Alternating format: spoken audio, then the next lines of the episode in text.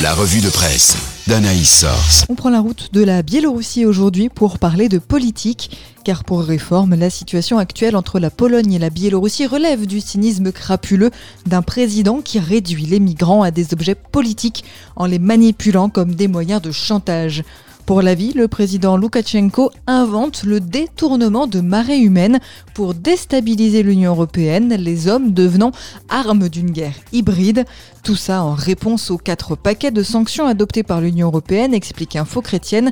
Mais surtout, Loukachenko appuie là où ça fait mal notre réforme, la peur devant les phénomènes migratoires à l'origine de crispations identitaires. Alors que faut-il faire? Les murs peuvent-ils arrêter les migrants? s'interroge Lacroix par exemple, en réaction à l'annonce de la Pologne de construire un mur sur la moitié de sa frontière avec la Biélorussie. En attendant, des milliers de réfugiés rejetés par Minsk comme par Varsovie sont pris en étau dans un no man's land forestier alors que le mercure frôle les 0 degrés, interpelle le pèlerin qui avance le chiffre de 5100 tentatives de passage depuis le 1er novembre. Mais pour Varsovie, il s'agit moins d'une crise humanitaire que d'une agression du régime de Loukachenko, avec la Russie comme facilitatrice, explique témoignage chrétien, pour qui ce drame illustre comme jamais à la fois la mondialisation des migrations du désespoir et la violence des réalités géopolitiques actuelles.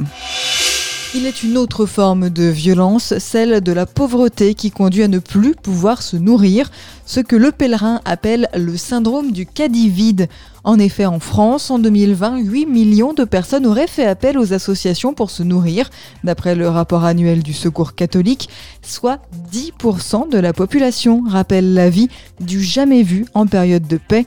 Aletheia précise que non seulement la précarité alimentaire existe en France, mais pour la première fois depuis plusieurs années, elle progresse. Impossible évidemment de hiérarchiser les situations, mais le pur player note qu'il arrive à 27% des ménages aidés par le secours catholique de ne prendre aucun repas de la journée. Les jeunes actifs et jeunes parents sont principalement touchés par la pauvreté, complète la vie qui décrypte. Si la crise sanitaire a été l'un des facteurs précipitants, elle n'a été surtout que le révélateur d'une précarisation déjà présente.